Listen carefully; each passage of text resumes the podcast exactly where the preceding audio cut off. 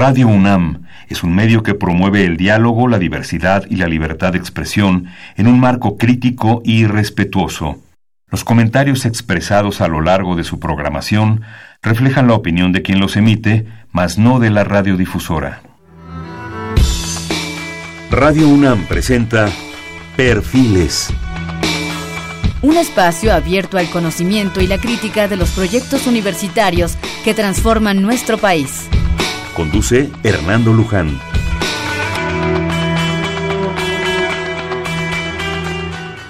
¿Qué tal? ¿Cómo están? Buenas noches. Estamos nuevamente en Perfiles. Un espacio en donde conversar con las mujeres y los hombres que día a día forjan nuestra universidad. En esta ocasión tenemos el gusto de estar en estos micrófonos con el doctor Sergio García Ramírez. Él es investigador del Instituto de Investigaciones Jurídicas de la UNAM.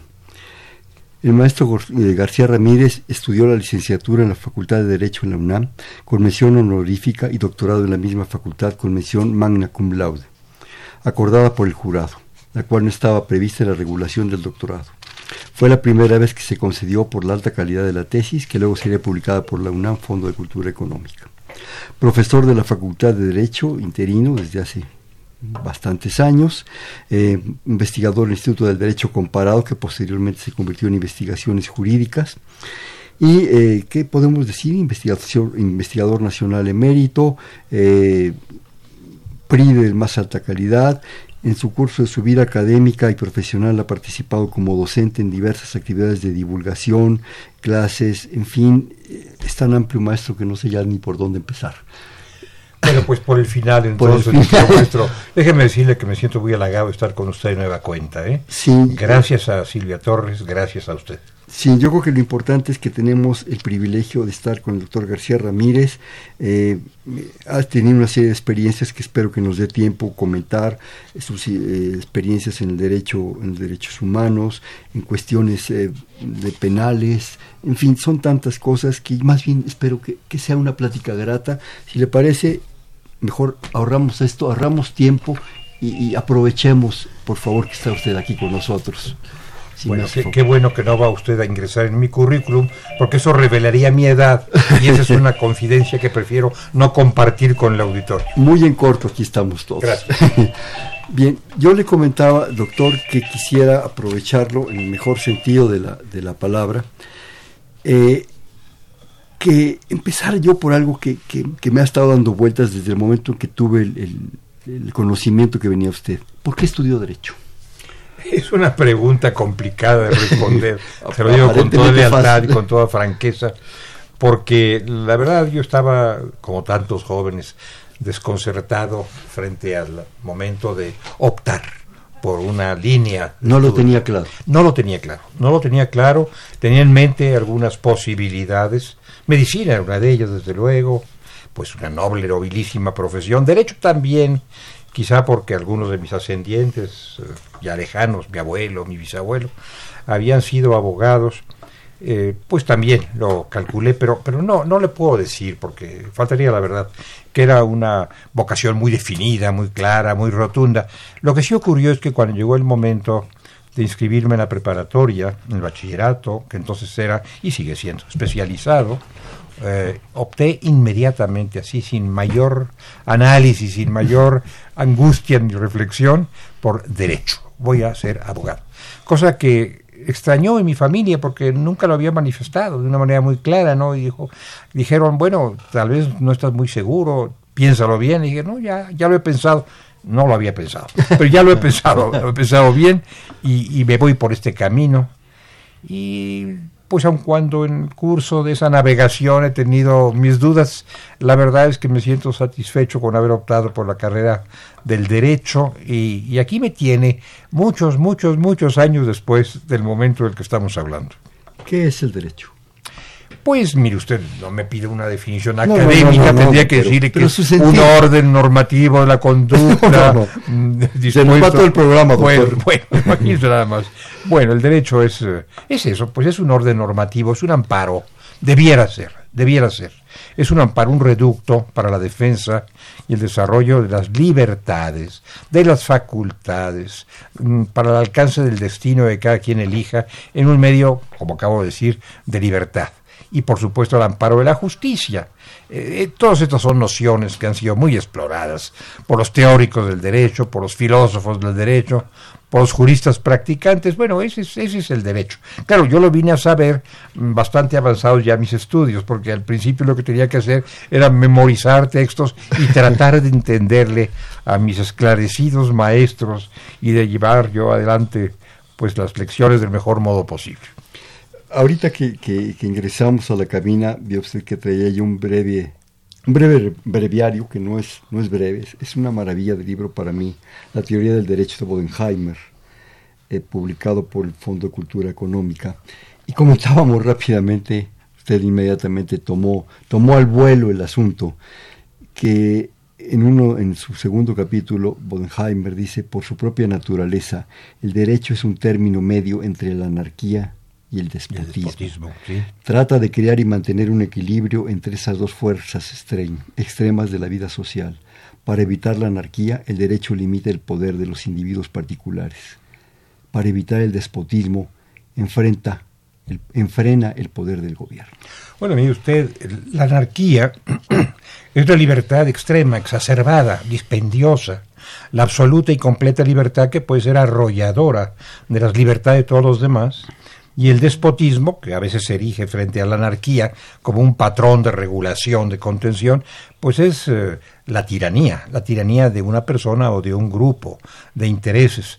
Entre estos dos extremos, ambos eh, deleznables, la anarquía y el despotismo, como dice Bodenheimer, se erige el derecho. No para mm, tomar elementos ni de la anarquía ni del despotismo, sino elementos de la libertad, no anárquica, no desbordante, no exacerbada, y de la autoridad racional, prudente, encausadora. Esos son los elementos que el derecho trata de tomar para sí y construir un sistema normativo. Vi yo en sus manos, y lo comentamos, este eh, estupendo breviario, este bello breviario de Edgar Bodenheimer, que forma filas entre los breviarios, no son muchos, dedicados a temas jurídicos por parte del Fondo de Cultura Económica. Hay algunos, Vinogradov es uno de ellos, también lo estábamos comentando, y Radburg es otro, la filosofía del derecho de Radburg, que es una obra muy bella, que a mí me parece muy recomendable, bueno, entre varios más. Y este de Bodenheimer es un librito al que yo tuve, y digo librito con todo respeto, porque es pequeño. Es pequeño. Porque es pequeño, pero, es, un gran es una gran obra, es un gran, es un gran libro, al que tuve acceso tempranamente y que leí con, con, fruición, no sé si lo entendí en la primera lectura, pero por lo menos lo leí y lo he leído y lo cito con mucha frecuencia. A mí me gusta mucho esa apreciación de Bodenheimer de colocar el derecho entre el despotismo y la anarquía. Probablemente muchos de mis colegas, particularmente los más versados en filosofía, yo no soy uno de ellos, tendrían muchas cosas que decir a propósito de esta manera tan geográfica de colocar el derecho, tan topográfica de colocar el derecho. Tajante, me pues sí, tajante, pero me parece que para un estudiante y para mí mismo como estudiante que he sido y lo sigo siendo, resulta muy aleccionador esto de que me digan, estamos entre este extremo y este extremo, y a media vía está el derecho, que es tu amparo y garantía. ¿En dónde está México ahorita? Es las manos de todos los mexicanos, de 120 millones de ilusionados seres humanos que queremos, que queremos y ojalá obtengamos libertad, justicia, juridicidad, progreso, desarrollo. Ojalá que tengamos los medios para alcanzar todo eso a través de la educación, la salud, el empleo. México está en esas aguas profundas, eh, también haciendo su propia travesía incierta. Yo le diría, usted no me lo ha preguntado, o a lo mejor me lo acaba de preguntar con esa inquisición que usted utiliza amistosamente. Eh, bueno, yo diría que eh, lo único cierto en esta hora de México es la incertidumbre. Esta es una hora de profunda incertidumbre. Y como es una hora de incertidumbre, es también una hora de propuesta para salir de la incertidumbre. Y van llegando propuestas, van llegando propuestas bajo distintos epígrafes o rótulos. Uno de ellos es la transformación, que todos anhelamos, transformarnos, transformar. Ojalá que esas propuestas sean cada vez mejor organizadas, militen más en favor de la libertad, de la juridicidad, de la democracia, porque en ocasiones yo las escucho con temor y a veces muchos las oyen con angustia, pensando que podrían traducirse no en el mejor destino para el país, sino un destino oscuro. Eh, creo yo que los mexicanos debemos revisar, reanalizar lo que se está planteando y elevar la voz y decir, esto es lo que queremos y también decir, y esto no es lo que queremos. Desde el 27 de septiembre de 1822, ¿sí? México ha deambulado ¿sí? en, en una búsqueda de sí mismo, en una necesidad de ser... A veces logra unas cosas, los liberales, los conservadores, las luchas, las fuerzas, las condiciones, ¿verdad? Yo creo que es tiempo que encontremos algo en la fortaleza en algún momento de una forma propositiva de pensar sobre todo el bien de 120 millones de gentes. Ya no es los intereses particulares de un partido, de un grupo social, de una fuerza, sino de 120 millones de gentes. Bueno, tomando en cuenta, maestro Luján, que esta es una sociedad muy diversa, muy variada, muy heterogénea, muy compleja. Usted habló de las corrientes liberales y conservadoras que emergieron al cabo de la lucha por la independencia y que anidaban en el país desde antes. Bueno, eh, ahí se conservan, ahí se conservan esos patrones en un sentido y en otro y en varios más, porque esto es un espectro muy, muy amplio. Y vale la pena que nos demos cuenta de que en este país tenemos que caber todos, liberales y conservadores y que llamar a alguien conservador no debiera ser un epíteto ofensivo, ni tampoco llamarle liberal y ni siquiera neoliberal. Yo creo que aquí debiéramos caber todos y poder dialogar y discutir con libertad y con respeto mutuo. Eso creo yo es lo que debiera pasar, pero no es necesariamente lo que está pasando. Siento que se están profundizando las distancias y las diferencias, en lugar de favorecerse las coincidencias y las cercanías. Cuidado con esto, porque esto va en un rumbo indeseable y puede llevarnos a un destino oscuro. Es una etapa de concertación, doctor. Debiera serlo, debiera serlo. Debiera ser una etapa en la que nos convoquemos unos y otros, o los unos a los otros. No necesariamente está pasando. Yo creo, insisto, que se están ahondando diferencias y divergencias, discrepancias y militancias.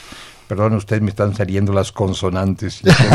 no importa. Pero bueno, debiera, debieran favorecerse estas coincidencias y no ahondarse tanto las discrepancias como nos comienza a ocurrir. Una sociedad dividida, es una expresión evangélica, una casa dividida no prevalece es un grave riesgo que la nación se nos divida y creo yo que es la obligación política, jurídica y moral de un gobernante ser gobernante para todos y unir a sus conciudadanos bajo un solo rubro, compatriotas, y dejarlos que cada quien piense como lo crea conveniente y se desarrolle con libertad, pero tratar de unirlos. Ojalá que esta carta navideña, únanos, unámonos, eh, pues sea recibida en donde debe ser recibida. Pero yo creo que también sí son las obligaciones y las propuestas del gobernante o los gobernantes, pero también yo creo que los gobernados tenemos obligaciones. Bueno, por supuesto, yo lo estoy diciendo como gobernado. Sí, sí. Y usted lo está escuchando como gobernado. Y lo estamos diciendo para un público de gobernados, Pero no tenemos conciencia todos los gobernados. Ese es mi punto. Probablemente no. Ese es Pro- mi punto. probablemente no, y probablemente esa conciencia no se está avivando o animando por quienes tendrían la posibilidad de despertar esa conciencia y de avenir. Eh, yo insisto, se está produciendo una desagregación de nuestra sociedad, un distanciamiento entre grupos y sectores que puede ser, eh, además de injusto, muy peligroso. También Bodenheimer nos recuerda la capacidad de un sistema jurídico establecido para defenderse contra los asaltos de sus enemigos depende del grado en que logre mitigar o combatir la tendencia a la rigidez y al, a la rigidez y al estancamiento que es inherente a la naturaleza misma del derecho. Me gustaría haberlo escrito, pero lo firmo sin duda. Parece que así es. ¿eh? Sí, yo creo que en esta situación que comentaba yo, que me permití comentar, de liberales, conservadores, neoliberales, todo ese grupo de fuerzas, yo creo que es tiempo, después de 200 años, de aprender a eso, a concertar. a saber quién es el gobernante, quién son los gobernados y exigirnos, exigirnos mutuamente una posibilidad y una posición en beneficio de una sociedad, de un grupo, y no simplemente de cuestiones ni partidistas ni personalistas. Bueno, qué, bueno que nos está escuchando un auditorio de compatriotas nuestros, con ciudadanos nuestros, muy heterogéneo, que no está integrado por especialistas en ciencia política o expertos en la conducción de sociedades, sino padres de familia, madres de familia, profesores, eh, jefes eh, burocráticos o laborales, porque es ahí donde se forja este espíritu de solidaridad, solidaridad respetuosa, que no es unificar el pensamiento, hay de nosotros si pretendiéramos unificar el pensamiento, simplemente es tolerar y respetar. Qué bueno, porque como usted dice, esto tiene que ser prohijado, no solamente desde los círculos del poder público, sino desde el amplio espectro de los ciudadanos. Y nos están escuchando ciudadanos que son eso, padres de familia, que están formando a sus hijos, maestros, millares y millares de maestros que están formando a millones y millones de futuros ciudadanos, hoy niños o adolescentes, y qué bueno que les pudieran imbuir no ideas de división, de desunión, de conflicto, sino de concordia respetuosa. Habla, habla, doctor García Ramírez, del asunto de los maestros y desde luego de los alumnos. El derecho a la educación es un derecho un derecho a la educación fundamental, esencial. Eh, hay conflictos, no podemos negarlo, por cuestiones eh, pues de intereses de grupos muy fuertes, muy poderosos. Pero cada vez que surge esto, yo en lo personal, y es una opinión muy personal, de repente pienso, ¿y el alumno, el joven, qué está pasando con él? Está en medio de un mare magnum que, que verdaderamente es, es, muy difícil. De por sí la educación es crítica, es difícil. Estamos viviendo una etapa en la cual eh, tenemos que actualizarnos porque el mundo corre a una velocidad que no lo imaginamos. Y el alumno, el jovencito, dos años de primaria. Esos grupos fuertes, esos intereses poderosos, no debieran ser más fuertes que la nación y su interés supremo, ni, que los ni más poderosos que el pueblo. Efectivamente eh, hay un derecho a la educación y yo diría no a cualquier educación, no simplemente a la información puramente académica en las aulas eh, elementales, hay un derecho a una verdadera educación a un crecimiento, a un progreso del espíritu. Está en nuestro artículo tercero constitucional, muy manido, muy traído, muy llevado, pero no siempre leído, ni tampoco eh, asumido en sus profundas convicciones humanistas. El alumno debe ser formado al amparo, mm, luminoso amparo, de esos principios y valores que recoge nuestro artículo tercero. Y creo yo que padres y maestros, y maestros, lo subrayo, debiéramos entenderlo así. Esta no es una arena para una contienda, para obtener mejoras o ventajas que, claro, hay derecho de procurar, no digo que no lo haya, pero primero hay que servir a los niños. Eh, ahora que hemos estado en el debate de la educación, de la reforma del artículo tercero, estamos enfrascados en esa reforma importante, no siempre, no siempre aflora eso que llamamos el interés superior del niño, el interés superior del menor de edad. Y si aflora, mm, a veces no pasa de ser un discurso. Estoy tratando de cuidar las palabras porque no quiero eh, ofender el derecho la libertad de ningún sector, pero en ocasiones uno se pregunta como ciudadano si estamos llevando esta nave por el rumbo correcto desde la perspectiva de la educación, que finalmente es un derecho humano, un derecho humano sagrado. Y mire usted, maestro Luján, hay otros derechos humanos, el derecho a la protección de la vida, el derecho a la integridad, el derecho a la palabra, el derecho a, la, a las creencias, pero ningún instrumento constitucional o internacional dice para qué protegemos la vida, para qué protegemos la integridad, para qué protegemos la libertad de creencia o de conciencia. Cada quien sabrá para qué. Pero en el caso de la educación sí. El caso de la educación, nuestro artículo tercero y los tratados internacionales, que son varios, que se ocupan de la educación, sí nos dicen para qué es la educación para formar una sociedad democrática, para animar la libertad, para generar el alcance del destino que cada quien resuelva. No puede ser cualquier educación y para lo que sea, porque muchas sociedades han naufragado, han naufragado con conceptos sobre educación que son autoritarios, que son prepotentes, que no ayudan al desarrollo espiritual y moral de una nación. Entonces, ojalá que nuestros legisladores, con todo respeto, nuestros maestros, con todo respeto, reasuman este ánimo, este espíritu de nuestra Constitución y encaucen la educación de la más alta calidad, por cierto, no cualquier educación, de la más alta calidad, y este no es un criterio, eh, digamos, eh, mercantil o mercantilista, sino, bueno, es lo que todos quisiéramos para hijos y nietos, y, y vayamos por ese camino. Ojalá. Yo, yo me atrevería a preguntar, doctor, ¿por qué nos educamos? ¿Para qué nos educamos? Simplemente estamos haciendo formando gente que en un momento dado nos va a, a, servir, a, llenar a llenarse de datos. Realmente la educación es algo más que eso. Bueno, es mucho más que eso. Mucho más que eso. Yo, yo creo que nos educamos todos, en fin, con con un mínimo de conciencia, nos educamos para alcanzar un destino que tenemos que resolver nosotros mismos, con libertad y con imaginación. No es simplemente para ser depositarios de mucha información y a ver quién la aprovecha y quién paga por ella.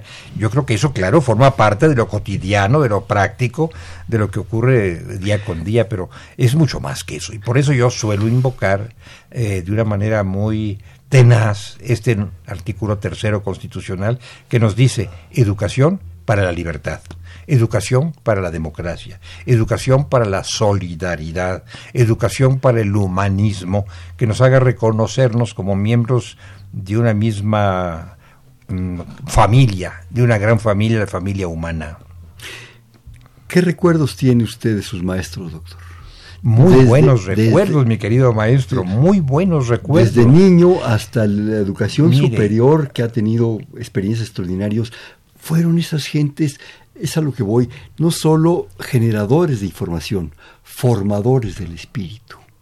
Mire, maestro, yo, yo sé que hay muchos de mis conciudadanos, de mis amigos, de mis colegas, de mis compatriotas, que han tenido, y lo lamento profundamente, ojalá que esto no ocurra, malas experiencias con profesores que no hicieron honor a su condición de tales, con escuelas que no fueron verdaderamente centros de formación.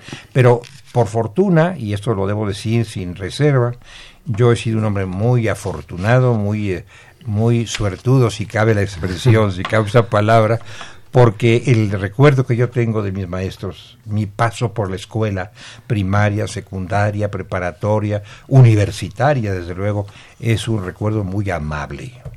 Yo tuve buenos maestros que supieron eh, pues orientarme sin avasallarme, sin pretender avasallarme, que hubiera sido insoportable, pero que en un niño hubiera sido demoledor, ¿no? Esto no ocurrió, afortunadamente, ni en mi niñez ni en mi adolescencia, y mucho menos cuando ingresé en la universidad, que es una tierra de libertad que estamos disfrutando, mi querido maestro, en común. Ya en la Facultad de Derecho, eh, hoy publico, no, hoy no, hace unos días, el sábado pasado, un artículo sobre mi experiencia como universitario, como alumno de Derecho, una experiencia muy positiva de grandes maestros. Este libro que tiene usted en las manos es un libro que me pusieron en las mías los grandes maestros que tuve en aquel entonces, una generación descollante de mexicanos ilustres. Déjeme mencionarle. No, por favor, si el tiempo para Mire, algunos nombres, y corro el riesgo, corro el riesgo, sobre todo en esta etapa de la vida, de olvidar algunos, que sería un olvido involuntario, simplemente una desmemoria no, no culpable. Pero déjeme decirle, cuando yo ingresé en la Facultad de Derecho, tuve de entrada, de entrada, maestros, eh, yo diría que prodigiosos sin exageración. Mi profesor de introducción al estudio del derecho fue don Eduardo García Maínez, de, de, ilustre memoria. Mi profesor de Derecho Constitucional fue don Mario de la Cueva. Mi profesor de Derecho Penal fue don eh, Raúl Carrancay Trujillo. Mi profesor de Derecho Procesal fue don Eduardo Payares y otro maestro, don Niceto Alcalá Zamora. Está usted hablando de todas las aulas de la Facultad de Pues Derecho. de todas las aulas y de todos los libros. Es, era eh, los autores de los libros, pero además no solamente autores de libros, que es importante porque en ellos leíamos, en ellos abrevábamos, sino generadores de, de seres humanos, generadores de vocaciones. Yo debo mucho, mucho, mucho de mi formación y de mi destino, de mi suerte, a personajes como Niceto Alcalá Zamora, quien acabo de citar, como Alfonso Quirós Cuarón, el gran criminólogo, como Raúl Carrancá. En fin, eh, corro el riesgo de olvidar a alguien, no quiero olvidar a nadie, pero lo que quiero decir es que teníamos maestros enjundiosos que no pretendían abrumarnos, avasallarnos, reducirnos, privarnos de un pensamiento libre. Y tuve profesores que en el ejercicio de su cátedra militaban en muy distintas trincheras ideológicas. Eh, Algunos con religión acendrada, otros sin ella, algunos con militancia política, otros sin ella Pero que viva la diversidad. que viva la diversidad y entonces nos, eh, eh, nos permitieron ser libres, nos alentaron para ser libres. Bueno, todo eso yo lo recuerdo con, con mucho, con mucho cariño, entonces debo decirle que mi experiencia en ese aspecto fue muy grata. Qué lástima que muchos no la hayan tenido como la tuve yo, pero yo sí la tuve y tengo que reconocerla y tengo que reconocérsela a la Universidad Nacional Autónoma de México, porque en ella me formé. En ella hice mi licenciatura, en ella hice mi doctorado en Derecho y de ella he recibido grandes alientos, grandes estímulos, como es el, el- la designación de profesor emérito que me acaba de conceder generosamente, no justicieramente, generosamente el Consejo Universitario. La educación y el derecho, yo creo que son esenciales. Yo creo que este país eh, no hemos, no, no sé, lo desconozco, no hemos valorado el impacto de, de aquellos. La, la palabra abogado se me queda corta. Aquellas gentes, aquellos personajes a lo largo de toda nuestra historia, ¿sí? que siendo eh, formados en la justicia y en el derecho, han sido fundamentales en nuestra historia. Historiadores, en fin, pero cuya base fundamental de conocimiento era el derecho, era la justicia. ¿Sí? Bueno, Hemos- querido maestro, pi- piense usted en muchos de los eh, grandes eh, historiadores, de los grandes pensadores. Eh, Piense usted en el Ateneo de la Juventud, por ejemplo, Sí. o en la generación de 1915. Es, es No, impresionante. no se dedicaron después al derecho al litigio, ni a la judicatura, ni a la magistratura. Piense usted en José Vasconcelos, por ejemplo. Piense usted en Antonio Caso. Transitaron por la Facultad de Derecho, que entonces era Escuela Nacional de Jurisprudencia, y bueno, y tantos otros. Muchos de los grandes filósofos, escritores, políticos, diplomáticos, periodistas de este país Historiadores. historiadores de formación, licenciados en Derecho, juristas, digo- aunque después no litigaran en los tribunales, ni lo pensaron siquiera. pero no tengo razón de que les queda eh, corta, es simplemente licenciado en Derecho Abogados. Extraordinarios. Bueno, suele usted tener razón, no me extraña que la tenga también ahora, pero la palabra abogado eh, no me resulta ingrata tampoco porque, ni, ni menor, porque finalmente abogado es el que aboga, el que aboga por algo o por alguien. Por el país. por el país. El que esgrime razones y argumentos para sostener una pretensión. Y esa pretensión puede ser la favorable a un individuo que reclama justicia, que reclama lo que es suyo y se le ha quitado pero también puede ser la que fa- favorece a un sector de la sociedad o a la nación en su conjunto. Hay quienes abogan por la nación y bueno, esos son abogados, aunque en un sentido distinto, excelso probablemente, en un sentido diferente. pero sí fueron gentes que superaron simplemente esa situación y percibieron lo que comentábamos hace un momento, doctor, una percepción de un país, un compromiso por un país. Claro. Y tomando una base de justicia, de conocimiento del otro, del beneficio del otro, abogaron por ese país, por esa extraordinaria posibilidad de generar un grupo humano naciente, diverso, disperso, pero también con una gran necesidad de ser en sí mismos. Y no necesariamente dócil ni conformista, No, no, para aunque nada. la carrera de derecho eh, es una carrera a la que se suele tildar como conservadora. Hay un libro magnífico, un libro ejemplar que usted seguramente ha tenido más de una vez en sus manos y ha leído, que es el Ulises Criollo. Bueno, ahí... Y todas las partes que vienen después. Y todo lo que viene después. todo lo que viene después. Bueno, cuando todavía no llegaba lo que vino después, la tempestad, la tormenta, el proconsulado, cuando no había llegado todo eso.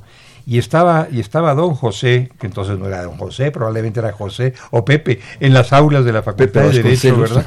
Se sentaba, según él mismo refiere, atrás en el salón porque no se sentía muy atraído por las enseñanzas del derecho civil o del derecho romano, del derecho procesal. Y desde ahí descubrió a un profesor llamado Jacinto Payares.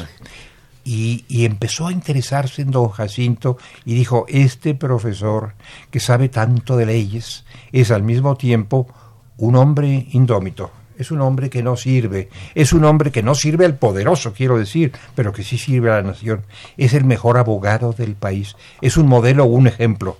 No voy a seguir su línea, no me voy a convertir en jurista, pero hay que reconocer que allí hay un jurista que sabe servir a la nación y que no se inclina ante el poder.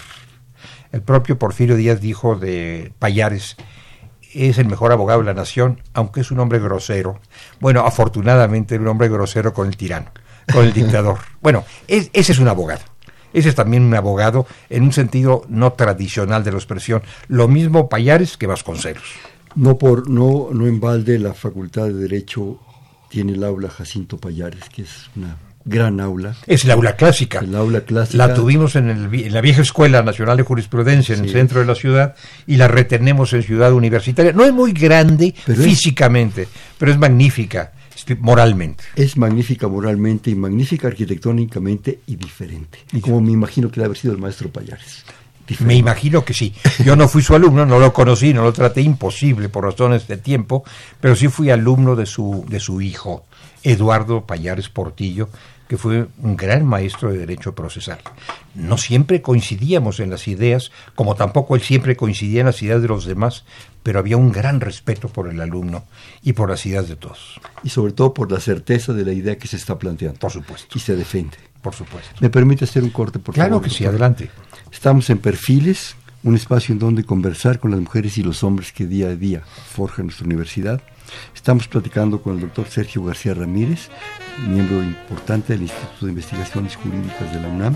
Estamos en el 5536-8989, que repito, 5536-8989.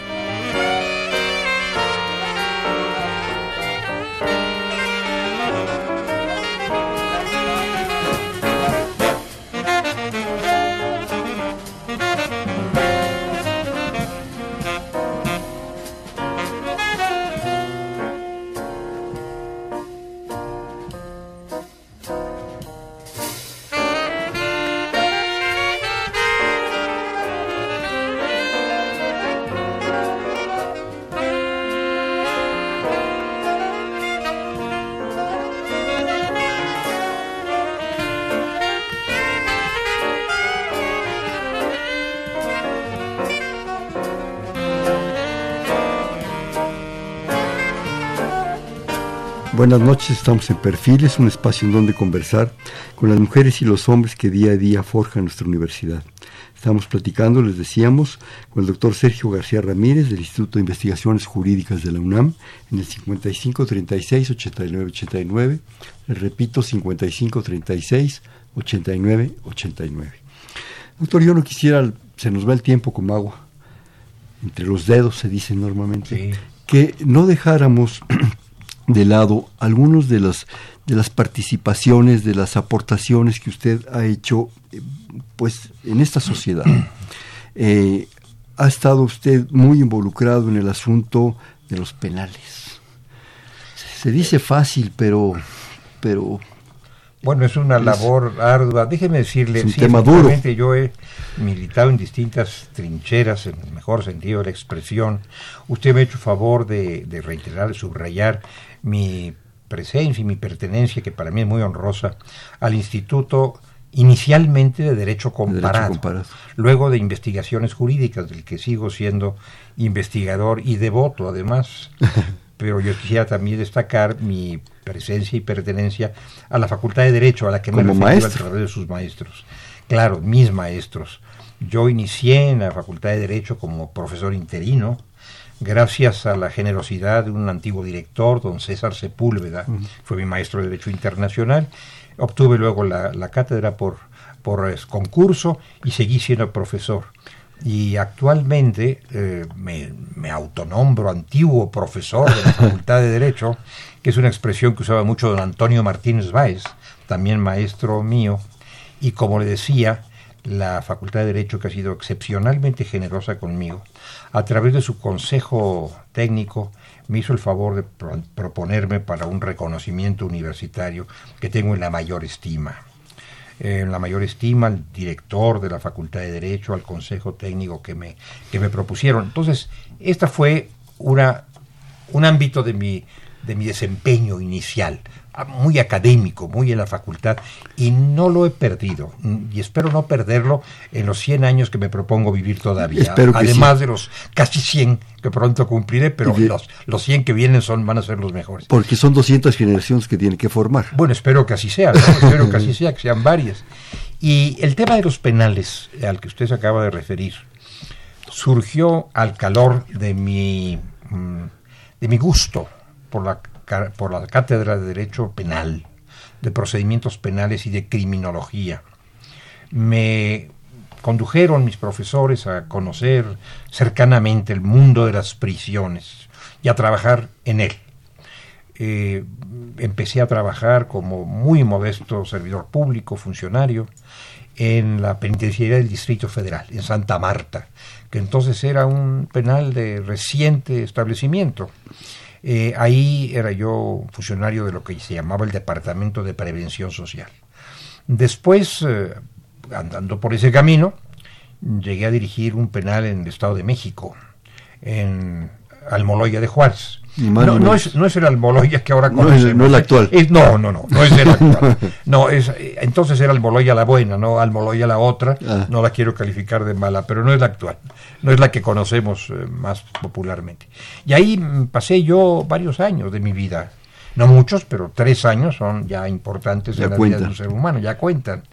Ahí vivía yo en un pequeño, en un pequeño, una pequeña recámara anexa a mi oficina como director. Adentro del penal. Adentro del penal, desde luego. Adentro como debe estar la gente involucrada en lo pues que hace. Yo creo que sí. Y además no me resultaba gravoso, ¿eh? me resultaba muy interesante, muy estimulante, no sé si decir grato, pero quizá se valga, porque yo dormía en el penal, pero vivía en el penal, velaba en el penal. Pero podía salir cuando quisiera, doctor. Bueno, podía salir, pero procuraba no hacerlo con demasiada frecuencia porque no es conveniente que el director se aleje de sus conducidos, de sus dirigidos. Ahí desayunaba, comía, se daba, y, nos fue bien, nos fue bien, tuvimos una grata experiencia. Y aquí debo hacerle un reconocimiento, si usted me lo permite, al poder político que me permitió desarrollarme como penitenciarista sin ponerme valladares ni exigirme cuentas inaceptables. El entonces gobernador del Estado de México, Juan Fernández Albarrán, un hombre mayor, que sin conocerme, porque no nos conocíamos de nada, me designó director del centro penitenciario, confiando en la recomendación que en mi favor habían hecho algunos profesores de la Facultad de Derecho de la UNAM. Digo, bueno, si este joven entonces sí que era yo joven. Pero en fin, si este joven eh, le gusta la materia penitenciaria, escribe sobre ella, eh, la profesa de alguna manera académicamente, pues vamos a confiar en la dirección de este penal, que era nuevecito, que no había sido inaugurado todavía. O tal vez había sido inaugurado, pero no estaba en servicio. Y me encomendó esta, esta dirección de penal, allá por el final de 1966. Imagínense nada más cuánta agua ha pasado bajo el puente y bueno, ahí pasé algunos años de mi vida y después, andando el tiempo, muchos años después, pues eh, otro político, otro gran político mexicano que me favoreció con su, con su amistad y su patrocinio, me designó eh, director de Lecumberri, de la penitenciaría o entonces cárcel preventiva de la Ciudad de México. Y déjeme decirle que me El famoso designó- Palacio Negro. El famoso Palacio Negro, pero me designó no para que yo siguiera la tradición pavorosa, Pavorosa. del Palacio Negro, sino para que clausurara yo el Palacio Negro, porque se estaba entonces ya fraguando su relevo por los nuevos reclusorios. Así que me correspondió ser director del ex Palacio Negro, por designación que en mi favor hizo el presidente Echeverría, durante los últimos meses de aquella administración, y clausurar pero yo suelo decir, más que cerrar, abrir, abrir las puertas de lo que había sido una prisión terrible, devastadora, que ahora es el Archivo General de la De la Nación. Ahora hay documentos, antes había seres humanos, Sí. en- pues en fin, maltratados y envilecidos, en Vejados. aquel lugar vejado. Entonces, esa es mi, mi trayectoria por las prisiones, mi querido maestro, que usted provocó que le dijera todo esto, No, bueno. se refirió al tema. Son tiempos diferentes, son cambios diferentes, son circunstancias diferentes. El sistema penitenciario actual, su opinión, considerando eso, que son tiempos, momentos, circunstancias, grupos, fuerzas, choques de otro estilo, ¿qué está pasando? De repente lo que se oye, lo que oímos el público general, no es grato. No, Considerando- no es, no es grato. Mire, y, y- y- y el escenario es muy eh, abigarrado, muy heterogéneo. Aquí habría que distinguir, porque somos una federación, y en materia penal, ser una federación es algo en lo que hemos insistido mucho, quizás sin gran razón. Pero bueno, tenemos entonces un sistema penitenciario local, penales estatales, que en general son muy deficientes, y esto abarca inclusive a los de la Ciudad de México, sobrepoblados, que en un momento dado eran depositarios de una esperanza que se ha visto frustrada. Tenemos un sistema federal de, reclusorios eh, menos complicado, menos comprometido que los sistemas locales. Y por cierto, acabamos de cerrar el centro de reclusión mejor calificado del país, que era la colonia penal de las Islas Marías, con una historia centenaria muy, eh, muy distinta, muy diversa, muy heterogénea también, pero era el mejor reclusorio del país, según dice la Comisión Nacional de los Derechos Humanos, y yo me a ese criterio y me pregunto, ¿cómo es posible que clausuremos el mejor penal del país según la Comisión Nacional y dejemos subsistir tantos otros penales que son eh, horrendos y que dan indignación y vergüenza? ¿Qué se puede hacer? Yo sé que estoy haciendo una pregunta abstracta, en fin, a lo mejor está fuera de lugar. ¿Qué tenemos que hacer con esta situación? Yo creo que eh, la- las personas que están ahí, las gentes que están ahí por diversas situaciones, no vamos a, a- eh, establecernos como jueces de nada. Las circunstancias son muchas de los seres humanos, Eh, pero están ahí, es un hecho, es un hecho que esa gente está ahí. Para empezar, doctor, los penales tienen sentido en el, en el sentido en que se les está dando de encerrar a la gente, de tener un proceso a veces larguísimo que no se resuelve, que eso se me hace verdaderamente alucinante. Gentes que están esperando a que les, les generen su proceso 6, 7, 8, 10 años, ¿no? Y ya que están ahí, todo el mundo lo dice, bueno, la gente es especialista en cuestiones de comunicación y que nos dan la información, que es la que recibimos, que sale peor, sale más caro el palito que el A ¿qué- veces qué- han llamado escuelas o universidades del crimen. del crimen. ¿Qué, Eh, te- qué podemos hacer? ¿Qué, qué se puede hacer Bueno, en una mire, ante todo reconocer que esa es la realidad. Valdría la pena escuchar eh, de muchas procedencias, de muchos lugares del poder, un reconocimiento claro de que es una situación trágica que hemos tolerado. análisis permitido. puntual. Bueno, yo creo que hay que reconocerlo, porque aquí es como un médico necesita emitir un diagnóstico. Si cubre los males con palabras y palabras y palabras hamletianamente, entonces lo que hacemos es ignorar la realidad y por lo tanto no la vamos a corregir. Y yo siento que hay eh, mucho de esto. No quiero inculpar a todos, ¿eh? porque mucha gente está librando su batalla y lo está haciendo con dignidad y con honor. Pero bueno, las prisiones no son un lugar deseable. Usted hablaba de gentes que se pasan años y años sujetos a proceso, un proceso que no termina. Son los famosos presos sin condena. Uno se pregunta, ¿y una persona que no ha sido condenada debe estar presa? Eh, hay ahí una contradicción, una paradoja, sin embargo, difícil de resolver. Yo no me atrevería a decir que quien no ha sido condenado no puede estar en prisión porque puede haber otros elementos de seguridad, de justicia y demás que recomienden prisión preventiva temporal y breve. Y acabamos de reformar la Constitución de una manera, a mi modo de ver, errónea para aumentar eso que llamamos prisión preventiva oficiosa. O sea, el número de casos en que alguien va a quedar recluido en función del delito que se le atribuye, independientemente de que aún no tenga en su contra una sentencia de condena. Esto es una paradoja muy grave. Eh, y luego la otra pregunta que usted eh, de alguna manera formulaba es ¿para qué están ahí estos, estos reclusos? Ya no me refiero a quienes están procesados, a quienes han sido condenados. ¿Para qué? ¿Cuál es el objetivo de que a alguien se le apliquen tres años, cinco años, diez años, no se diga cien años o ciento cuarenta, lo cual es desmesura absoluta y totalmente irracional? Pero ¿cuál es el propósito? En 1917, mi querido maestro, eh, que es un año que ni usted ni yo vivimos, desde luego, pero del cual hemos leído. En 1917 nuestra constitución dijo que los penales servirían, y las colonias penales, servirían para la regeneración. regenerar a una persona es algo muy pretencioso y muy discutible. En 1964 se cambió la expresión y se dijo para la readaptación social, que es una expresión que mundialmente resulta muy conocida. Últimamente, hace pocos años, se abandonó el concepto de readaptación, creo yo que erróneamente, pero se abandonó y se habló de reinserción social. Y ahora nuestra Constitución dice que los penales sirven para preparar la reinserción social de quienes han estado ahí. Yo creo, y creo que todo el mundo así lo piensa, o mucha gente así lo piensa, para no decir todo el mundo, mucha gente así lo piensa, que difícilmente sirven para eso las prisiones.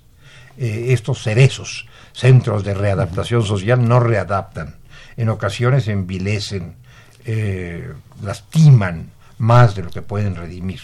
Entonces creo yo que ha llegado el momento, una vez más, ese momento se ha extendido durante más de 100 años, ha llegado el momento de reflexionar sobre ese tema, reconocer la gravedad de la situación que estamos viviendo, revisar todos los conceptos sobre prisión preventiva y prisión punitiva y ver que la prisión, que es un, por ahora, mal necesario, ojalá que algún día pueda eliminarse, pero es por ahora un mal necesario, es difícil decir vamos a suprimir las prisiones, no tenemos alternativas para sustituirlas, bueno, que diga si hay que eh, mantener las prisiones, hay que hacerlo para que sirvan al propósito para el cual han sido constituidas, que son regeneración antiguamente, readaptación después y ahora reinserción, están reinsertando socialmente las prisiones que padecemos que no tenemos, que padecemos a quienes están cautivos en ellas. Me parece, mm, me parece que la respuesta sería en general muy negativa. Iniciamos este programa leyendo teóricos del derecho, hablando del derecho, el sentido del derecho. Pero en este caso concreto de las prisiones, en fin, ¿realmente tenemos una aplicación justa del derecho? Cuando de repente nos enteramos de que soltaron a un señor porque no había pruebas suficientes, eh, cuando a veces es evidente que cometió ciertos delitos, cuando a veces es evidente que hay situaciones muy concretas y de repente es un mundo en el cual desgraciadamente, y yo en lo personal, caemos en una contradicción y en una desconfianza. ¿De qué nos sirve? Una tradición jurídica tan bárbara, tan brutalmente importante, tan fortalecida con las luminarias que usted nos acaba de mencionar, con gentes brillantes y sorprendentes, cuando de repente todo se queda en teoría, no se aplica, no tenemos investigación, no tenemos la capacidad de aplicar una serie de principios, de propuestas para una sociedad más justa, o estamos otra vez entre la anarquía y el despotismo? Qué, bueno que usted, yo maestro Luján, le dio un giro a su pregunta, a su intervención. Yo pensé que tal vez iba a irse por otro camino y yo desde luego me preparaba. Los caminos del Señor son insondables. Bueno, eh, yo lo sé, lo sé, lo sé. Y pensé en algún momento cuando habló usted de tenemos una legislación, es justa, no es justa, que iba usted a referirse al dilema entre justicia y ley Un dilema que últimamente se ha puesto de moda Usted lo por pone- razones más bien oscuras que luminosas, porque desde luego si la ley es injusta, la ley debe ser reformada, Claro. pero no debe aplicarse el criterio caprichoso Claro. del servidor público tratando de establecer qué cosa es justicia y desechando el imperio de la ley. Pero como ese no fue el rumbo de su pregunta, lo abandono. No, no lo abandone, explíquenoslo ahora, doctor. Bueno, últimamente hemos escuchado ese- esa, esa expresión, esas reflexiones, ¿no? Eh, no se cumpla la ley, estoy simplificando. ¿eh? Sí, sí, por Estoy favor. siendo muy Además, el tiempo se nos va. No se cumpla la ley en aras de que sí se haga la justicia. Eh, cuidado con esto. Cuidado con esto porque finalmente si queremos ser un Estado de derecho, tengamos derecho inspirado en la justicia. Formemos un aparato normativo que sea justiciero y no generemos condiciones de contradicción, que es muy peligrosa, entre la ley por una parte y la justicia por otra parte. Eh, decirle a un servidor público, sobre todo encumbrado, pero aunque no lo sea, que aplique su sentido de justicia y abandone el cumplimiento de la ley es algo muy peligroso. Para eso que llamamos eh, muy reflexivamente, espero, el Estado de Derecho. El Estado de Derecho. Y por otra parte, siguiendo el curso de su pregunta, pues sí, claro está que eh, convendría que la justicia, justicia aplicada por el cauce de la ley, se hiciera en el caso de todas las personas a las que se imputa la comisión de un delito. En ocasiones esa imputación se ve rápidamente sustentada por evidencias accesibles. En ocasiones no. No todos los delitos son flagrantes, evidentes, patentes. Muchos sí lo son y, no, y no veo por qué tienen que desarrollarse procesos tan largos cuando hay evidencia clara de la comisión de un delito, pero siempre hay que probar, siempre hay que probar, razonar, argumentar y luego condenar. Eh, en otros casos no es tan sencillo, en otros casos son más complicados, casos que tienen que ver con una delincuencia muy elaborada, fraudulenta, ingeniosa, es mucho más complicado. Pero convengo con usted en que debiera ser una justicia más expedita, más rápida, pero no ligera, no atropellada, no, no una justicia a conveniencia del que la aplica y va a dictar sentencia o va a procesar ante los tribunales. Muy reflexiva, es, es un aparato muy delicado, es como la medicina, es de empleo muy delicado, puede eh, curar pero puede envenenar, entonces cuidado con cómo se administra la justicia. Una justicia justa. Bueno, si usted quiere ser redundante, seamos, Sí, redundantes. seamos redundantes. Una justicia justa. Eh, antes de que se nos vaya el tiempo, eh, nos habla la señora Rosario Velázquez Meléndez. Muchísimas gracias. Dice que está muy feliz por el programa de hoy. Muchísimas gracias. Ustedes son los que lo hacen. Sí, eh, que siempre se resuelven sus dudas con temas legales, con libros como los del doctor Ramírez. Es muy generosa. Gracias. Eh, que dice que ella conoció al maestro Payares, no como profesor, sino como cuando era escritor. Pues ha Bueno, pues qué bueno que tuvo esa fortuna de Esa conocer fortuna. al maestro Payares, Sí. porque el maestro Payares, además de ser un jurista ilustre, eminente, tratadista, autor de muchas obras, era también un filósofo y era un escritor, era un periodista, cultivaba el género periodístico en los diarios de México, si no recuerdo mal, sobre todo el Universal, era un melómano, era un conocedor de las artes, como eran y son en muchos casos, los viejos abogados o los jóvenes abogados, que no se reducían al conocimiento de la ley memorizada, sino que ampliaban sus posibilidades intelectuales y espirituales, cultivando también las artes y otras ciencias y otras un disciplinas. hombre integral, ¿no? Pues sí, es lo que querían hacer de sus alumnos y tenían que empezar por serlo ellos mismos. Desgraciadamente el tiempo se nos va, nos quedan un par de minutos. Yo quisiera que sea un breve comentario de dos minutos, hasta me da pena proponerlo. Su concepción, su percepción de los derechos humanos.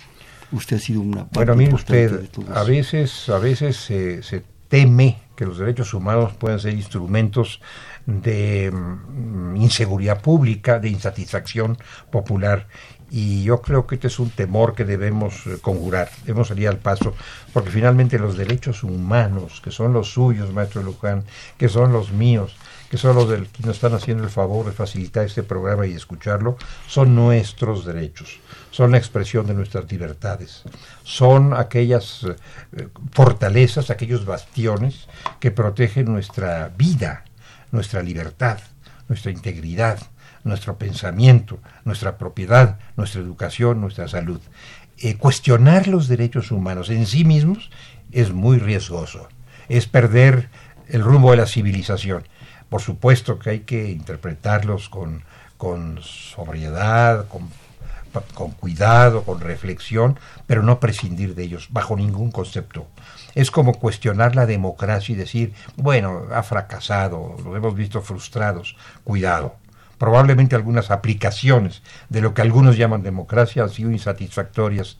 Puede haber ocurrido lo mismo con la aplicación o la eh, preservación de los derechos humanos, pero son lo que tenemos. ¿eh? Es nuestro amparo y protección. Cuidado de nosotros, cuidado de nuestra vida y nuestras libertades si careciéramos de una defensa pulcra y escrupulosa de los derechos fundamentales. Pero esos derechos humanos eh, se aplican parejo. No, ¿O son chipotudos? No, no, no. No, no se aplican parejo. Hay muchos sectores muy vulnerables de la sociedad a los que los derechos humanos no llegan. Y eh, probablemente por eso hay un enorme malestar. Un derecho humano es el derecho a la igualdad. No hay igualdad en nuestra sociedad.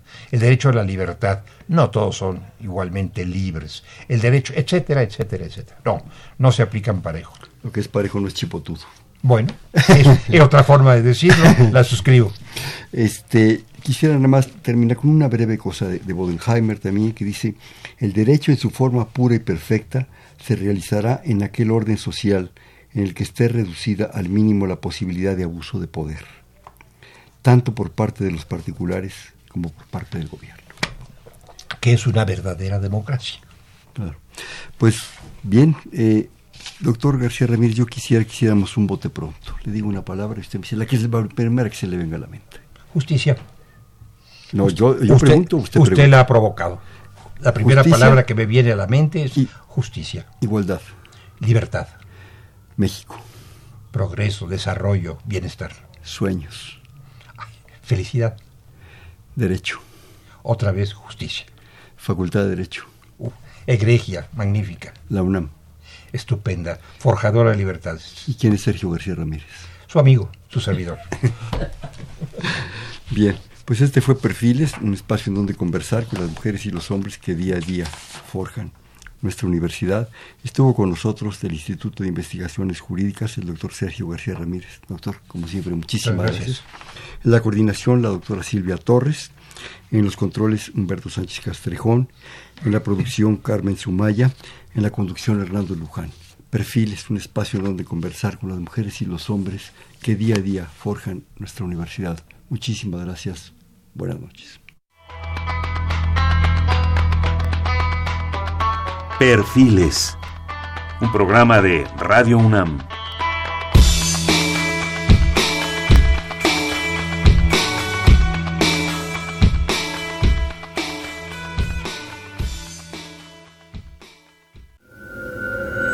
Escuchas